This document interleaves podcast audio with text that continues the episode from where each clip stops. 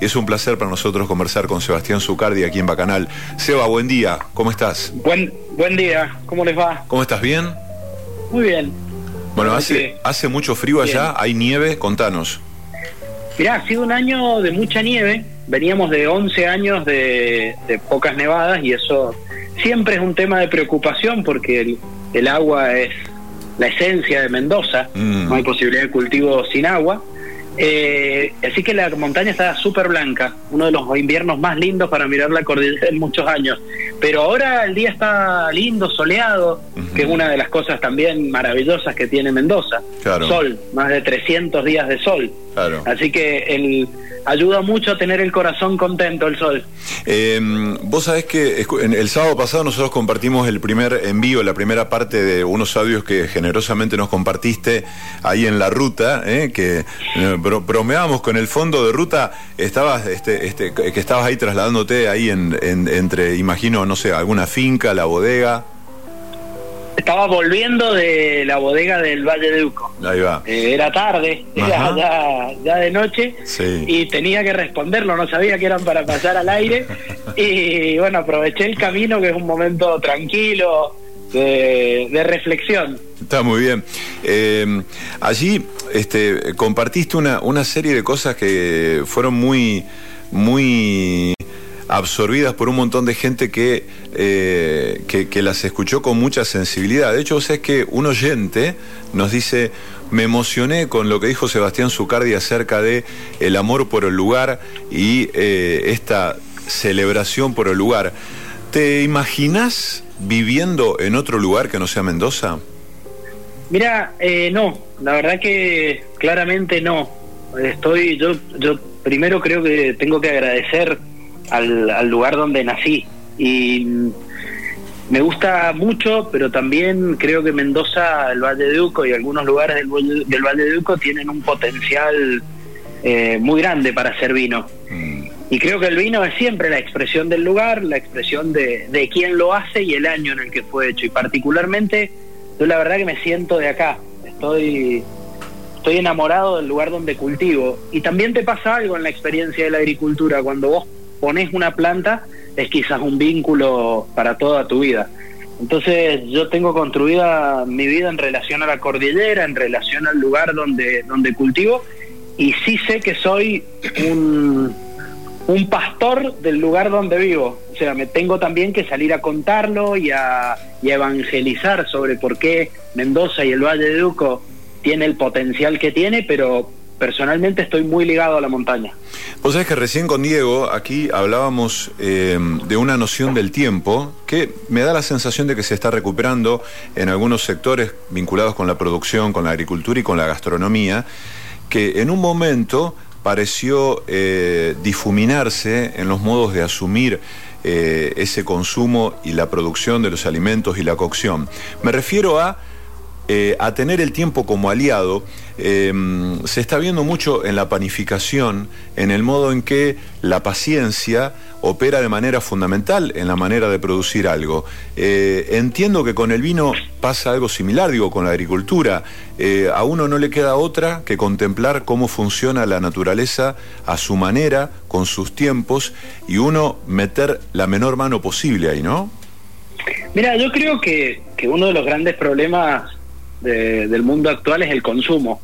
Y estamos tan eh, dedicados a consumir que no hay tiempo de dedicarse a las cosas sencillas, eh, simples y, que realmente le dan sentido a, a lo que hacemos.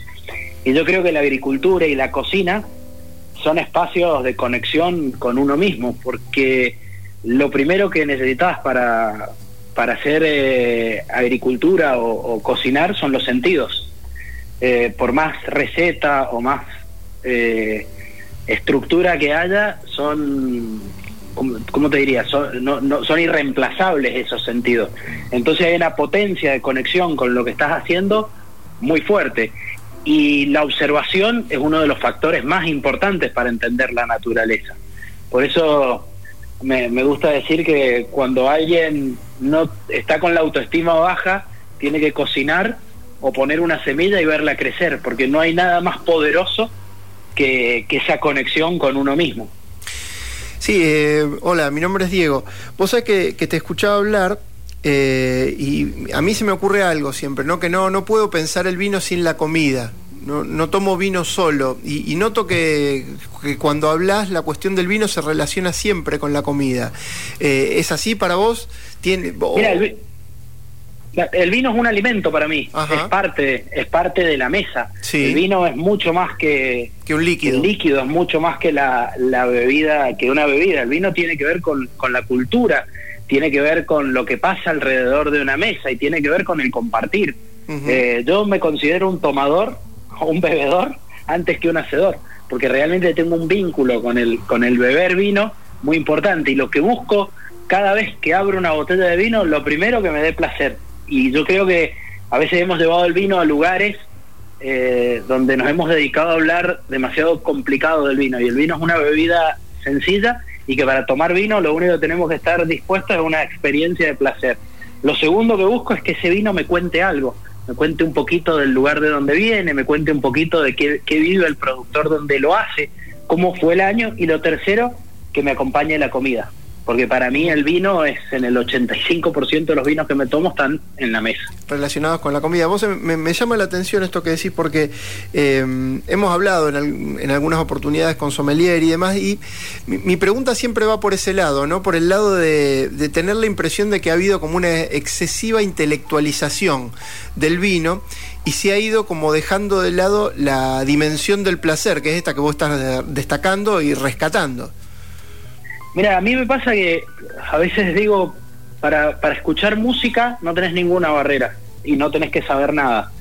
Para mirar arte no tenés ninguna barrera y no tenés que saber nada, es simplemente disfrutar.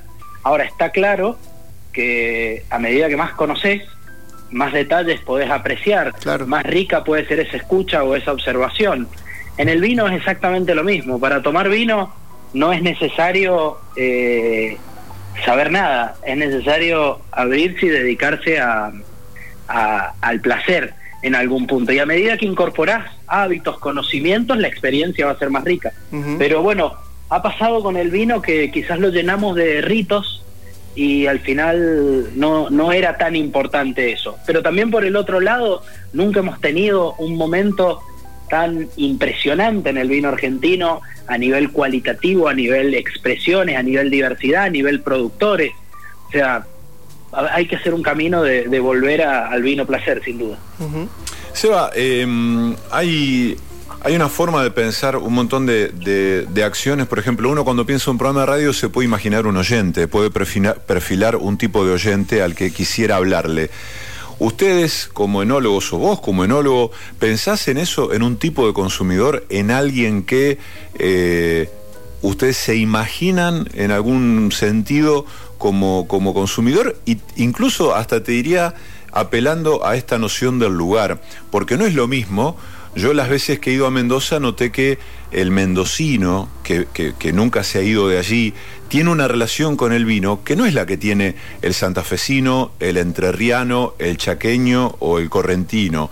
Digo, tienen una, una relación muchísimo más, natural con el vino. Mucha gente, eh, a mí me sorprendió que mucha gente tuviera hasta pequeñas parcelas con viñedos en, patios, ¿no? Y que hiciera su propio vino de manera muy, muy casera, muy artesanal.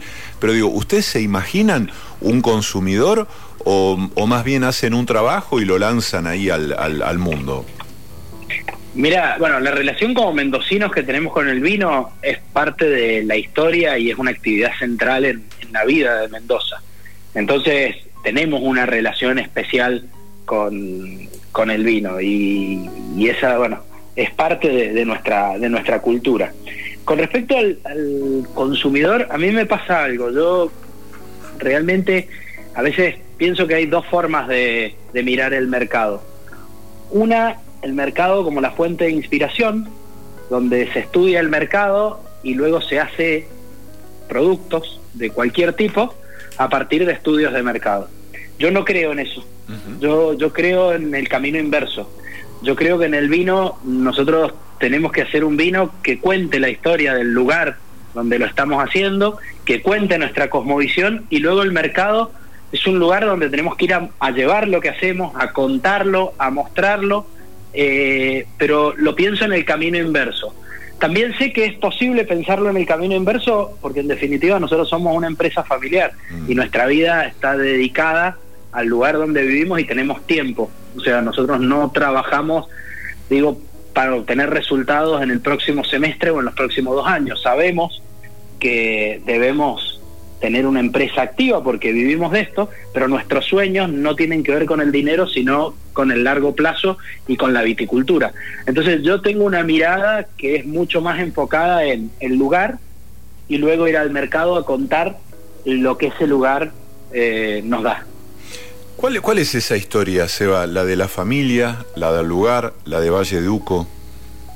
Mira, la historia mi, familia, yo soy la tercera generación haciendo vino en la familia. Mi abuelo empezó en el año 63. Eh, mi abuelo no se dedicaba al vino, mi abuelo era tucumano, se viene a vivir a Mendoza y empieza una empresa constructora, ingeniero civil él. Eh, mi abuelo era un filósofo, era un personaje muy espectacular eh, con el que tuve la oportunidad de trabajar y compartir mucho tiempo. Su obsesión era el desierto, él estaba obsesionado con, el uso eficiente del agua, entonces en su empresa constructora desarrolla un sistema de riego que era mucho más eficiente de lo que se usaba en ese año. Y en el año 63 se compra una parcela de tierra con la idea de simplemente eh, mostrarle a otros productores cómo funcionaba su sistema de riego. Su expectativa era vender su sistema de riego. Y descubrió que la agricultura era su pasión, que lo que más lo movilizaba era la agricultura y su relación con el desierto. Yo de chico siempre recuerdo cada vez que íbamos a la, a la finca, él nos llevaba al límite entre el desierto y la finca y nos contaba que si el hombre no trabajaba, ese desierto avanzaba, que la naturaleza buscaba recuperar lo que le pertenecía. Y luego viene mi papá, que es el que ya decide poner su vida en el vino y es un poco el gran crecimiento de la familia. Y ahora estamos la tercera generación eh, integrada en la que cada uno en algún punto refundó algo. Entonces yo me sumé yendo a cultivar al Valle de Uco, porque mi familia cultivaba en Maipú. Mi hermano Miguel aportó una vieja, pero nueva actividad para la familia, como es el aceite de oliva. Digo vieja porque es histórica de Mendoza, porque tiene que ver con las raíces, con la cultura de Mendoza. Y Julia ha puesto su vida en la hospitalidad, en que quien venga a visitarnos se lleve un poquito la experiencia de, de la familia. Y me preguntabas por el lugar, bueno, y en los vinos, que es lo que yo hago y lo que yo empecé, me, me, di, me di cuenta que el Valle de Uco era el lugar donde yo quería cultivar por la fuerza que tiene la cordillera. Nosotros hacemos vinos de montaña. Mm. La montaña es la identidad de todo lo que hacemos. Y me di cuenta que, bueno, que si quería hacer vinos de montaña tenía que irme a cultivar cerquita de la cordillera.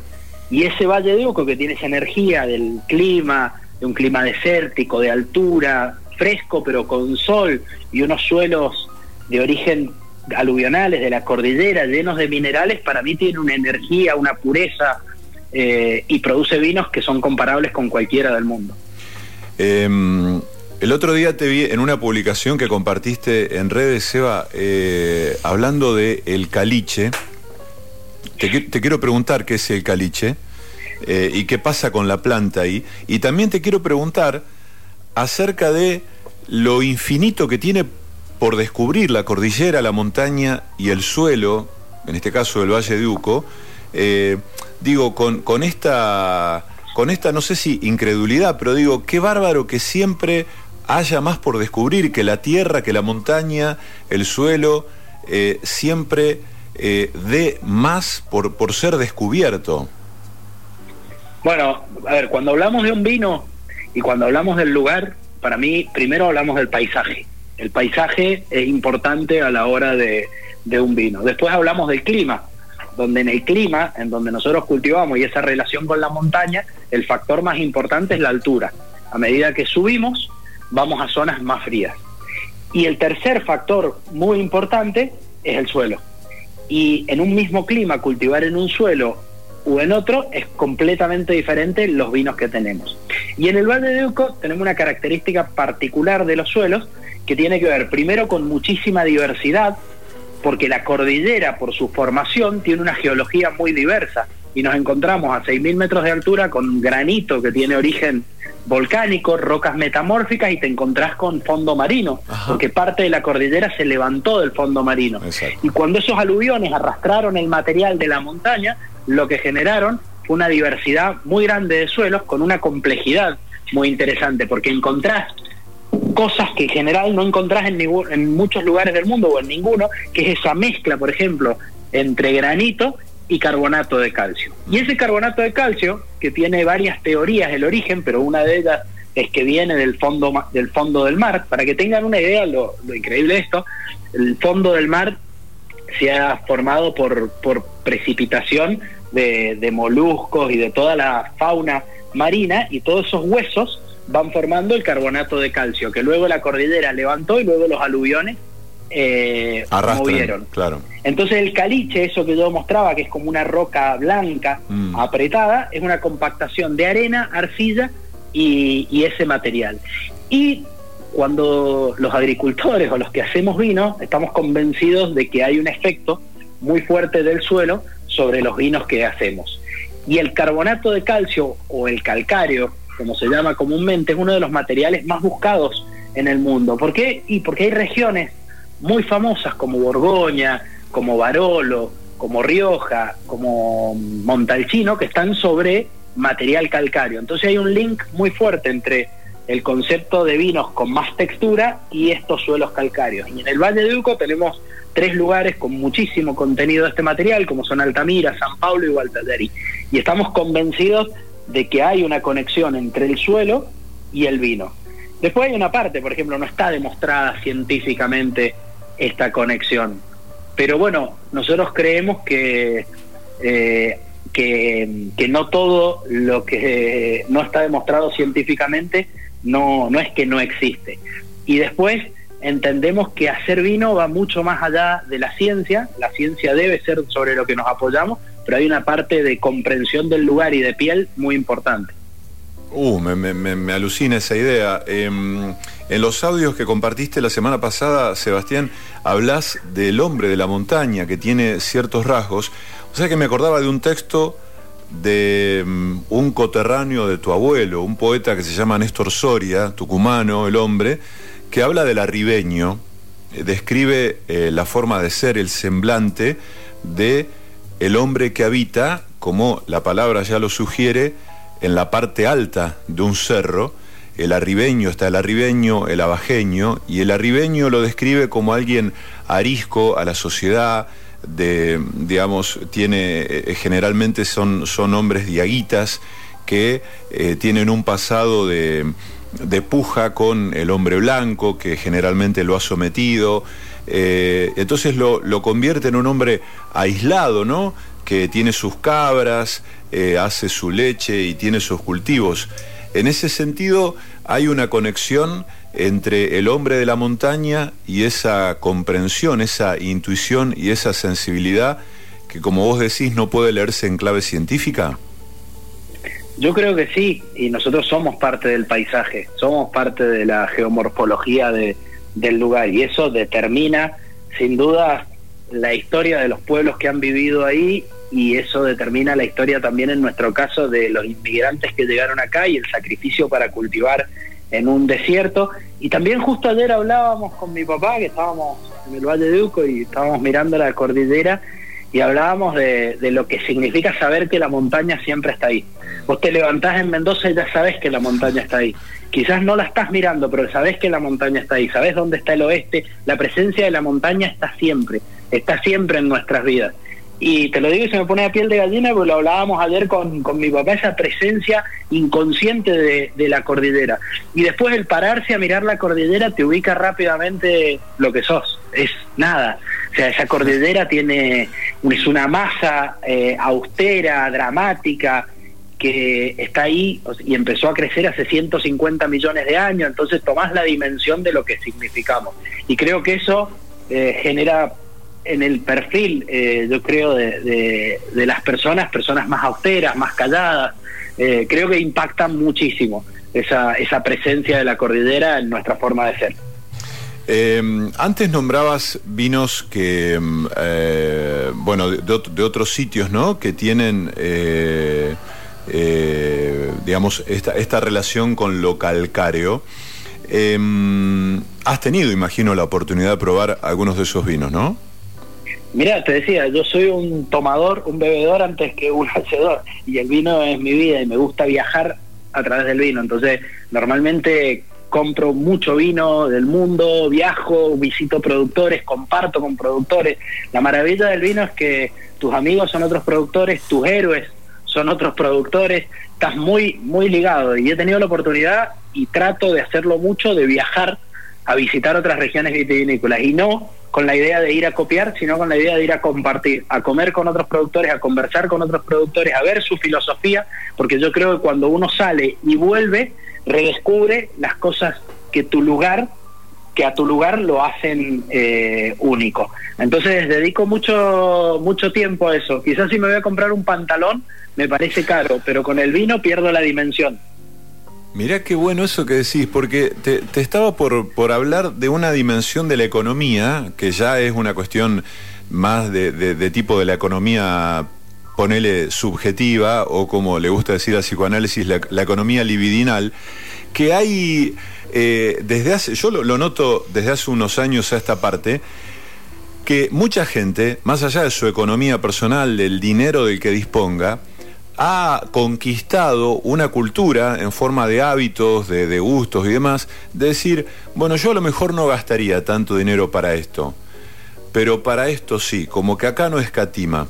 Eh, no sé, a mí me pasa ponerle con el aceite de oliva, ¿no? Eh, que de hecho este, en casa siempre está el, aceite de ustedes, pero eh, como decir, bueno, a lo mejor no, a lo mejor no tenemos, no tenemos dinero para un montón de cosas, pero en esto no escatimamos. No, esas son, a mí me pasa también con el que el Miguel nos cambió la vida con el aceite de oliva, nos lo hizo algo necesario. Pero sí, yo creo que, que, tiene que ver con, con eso, con, con tus intereses, con tu sentir. Y a mí del vino es, es mi interés, mi sentir. Para mí, una botella de vino eh, en la mesa hace a una mesa, hace una conversación y hace a un momento. Yo pienso muchas veces que no es necesario abrir una botella de vino en un gran momento, porque muchas veces cuando vos abrís una buena botella de vino haces un gran momento. Entonces creo que el vino también tiene esa magia de que quizás le vamos a dedicar dos minutos, pero después va a abrir conversaciones. Entonces, para mí, eh, yo mi interés tiene que ver con eso. A mí la mesa me gusta, para mí la mesa es un lugar importante, para mí la sobremesa es un lugar necesario en mi vida cotidiana y siento que el vino es un gran compañero. Seba, ¿cómo ¿Cómo te llevas con, el guante que, quizás recogió la generación de enólogos de, tu edad, de tu generación justamente, de los enólogos eh, que, legaron una manera de, hacer vino? Eh, ¿Sentís que dieron un giro importante, que eh, de algún modo homenajean ese acervo cultural y productivo? ¿O cómo lees eso? Mira, yo creo que el vino es una actividad de generaciones y cuando uno viaja a zonas vitivinícolas importantes, claramente podés ver que el tiempo es súper necesario a la hora de, conocer una región, de profundizarla y de hacerla conocer en el mundo. Entonces creo que no, el vino eh, necesita de tiempo, eh, es, un condimento eh, de, los, de los más importantes. Ahora, siempre se habla, bueno, de que nuestra generación fue como la que revolucionó eh, el, vino en Argentina en términos de, expresión, de, calidad, llamémosle. Pero la verdad es que yo no lo vivo así. Yo creo que nosotros nos apoyamos sobre un trabajo que hizo la generación anterior y que sin ese trabajo lo que estamos haciendo nosotros no sería posible. Eh, mi papá, por ejemplo, no podía pensar en irse a viajar y hacer vendimias por el mundo si había que refundar la vitivinicultura, que era una vitivinicultura de muy baja calidad, llevar la calidad, cambiar las variedades y salir a contar que Argentina hacía vino para poder ganar mercado. Entonces yo tuve más oportunidades que mi papá, porque ya arranqué con un nivel de vino que, que era superior mm. y ese concepto tuve tiempo de irme a viajar, de profundizar en el concepto del lugar. Por eso yo creo que la generación que viene también va a ser mejor que nosotros, porque en algún punto se va a apoyar sobre un ladrillo que hemos puesto. Entonces, cada generación va poniendo un ladrillo sobre la que se va apoyando la otra. Esa es mi forma de ver. Eh, yo creo que nosotros tenemos una responsabilidad cuando cultivamos en un lugar y esa responsabilidad tiene que ver con la construcción del prestigio del lugar donde cultivamos, de agregar valor, de dejarle a las generaciones que vienen valor, porque cuando vos nacés en un lugar que tiene un nombre, eso se distribuye, eso se distribuye para todo el mundo, todo lo que se hace en un lugar donde la gente está dispuesta a comprar eso porque tiene un valor diferencial, eso se distribuye. ¿Cómo te llevas con los premios? Mira, yo no trabajo para los premios, la verdad que mi energía está completamente focalizada en, en, hacer eh, vinos que hablen del lugar, en cultivar, yo me siento más un agricultor que un enólogo. Y, la verdad que mi energía, yo no me levanto a la mañana pensando en, los premios y en, y en, ese tipo de cosas. Ahora, sí soy muy consciente que cuando uno recibe reconocimientos, y la verdad que nosotros en el último tiempo hemos tenido muchos, claro. Eh, te ayuda a visibilizar el trabajo que estás haciendo, te ayuda a que la gente alrededor vea lo, lo que estás haciendo, te ayuda a que tu equipo también confíe en el camino que, que estás haciendo. Entonces me llevo bien, pero no, no, es, no es mi energía principal. Mi panza no se mueve por eso, se mueve por, por, por la viticultura, por el viñedo, por este tipo de cosas. Seba, ¿cómo te agarra un, sábado a esta hora en tu vida? no sé, te imagino muy trabajador, muy con la agenda muy apretada, pero no sé, imagino por, no sé por qué será un sábado, mañana, mediodía, eh, un momento más tranquilo. Sí, a ver, normalmente depende de la época del año, ¿no? Porque el viñedo no tiene ni sábado ni domingo. Entonces, eh, muchas veces lo que nos toca durante los fines de semana, a veces hay que hacer tareas eh, agrícolas y, estamos ahí. Pero bueno, en esta época del año que estamos en invierno y los sábados son más tranquilos. Entonces hoy estoy en casa eh, y, va a ser un día tranquilo. Y sí, el lunes voy a ir a dar una vuelta por algunos viñedos que quiero ver y me encanta también poder ir los fines de semana porque mis hijas me pueden acompañar y para mí es como un placer muy importante poder compartir un poco lo que hago con mi familia. A nosotros nos gusta acá en el programa jugar con eh, ese momento, un sábado, el programa va de 11 a 13, el momento en el que uno va del mate al vino, viste, que el mate todavía tiene ahí como se banca un par, unos mates más y el agua está calentita, pero viste, estás pergeñando el almuerzo o prendiendo un fuego, entonces vos decís ya, el vino te llama. Sí, sí, es que es verdad. Eh, eh, hay, hay una transición del mate al vino, pero es rápida, ¿no? Y también, viste que estamos haciendo vermú. Eh, ah, bien. Nosotros, nosotros con, con, unos amigos empezamos con el vermú La Fuerza. Ajá. Y la verdad que he descubierto también en el vermú una linda transición al vino. Por ahí arrancar cuando prendes el fuego con un vermú que tiene que ver con nuestra cultura, con nuestra historia, con nuestra comida y de ahí hacer una transición al vino. Eh, contame de ese vermut, ¿Qué, qué, qué es un vermut para vos?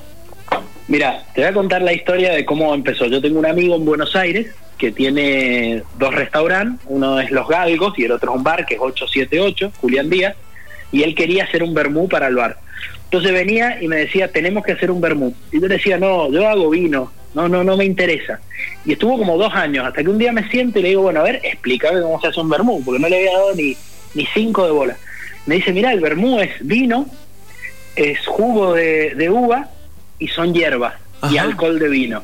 O sea, yo dije, para, nosotros tenemos la destilería, porque tenemos nuestra destilería donde destilamos alcohol, tenemos jugo de uva, tenemos vino, le digo, mandame las hierbas y probemos. Me manda las hierbas, él las compra en Buenos Aires, me las manda y nos salió un té de boldo, era intomable.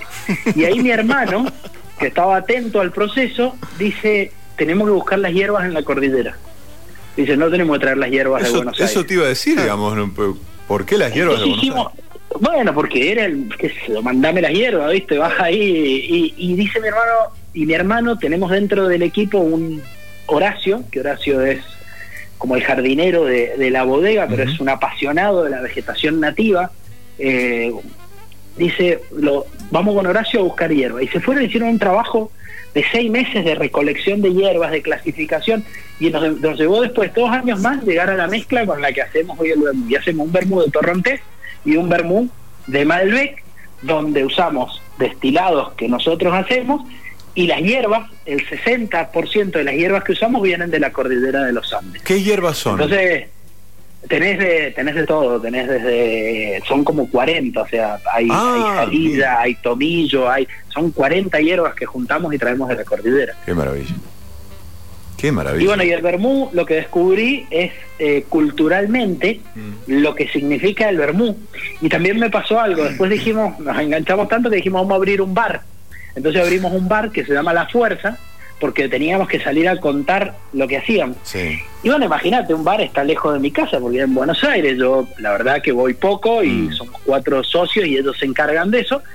Y me pasó que la primera vez que fui nos fue muy bien, el bar explotó, llegué y vi a la gente tomando vino, porque es vino, el vermú, en vaso con hielo y soda. Ajá. Y me volví loco, porque dije, esta es una situación de consumo de vino completamente diferente a esto que nosotros hablábamos al principio, que Sí. tenía que ver con, con la tradición de, de- del vino. Sí. Y después empecé a descubrir que con cada uno que le decías la palabra vermú, tenía una historia con el vermú. Claro. El abuelo que había tomado vermú, del padre, del... Entonces, bueno, empezamos ese proyecto que la verdad que está muy bien. Qué maravilla. Impresionante.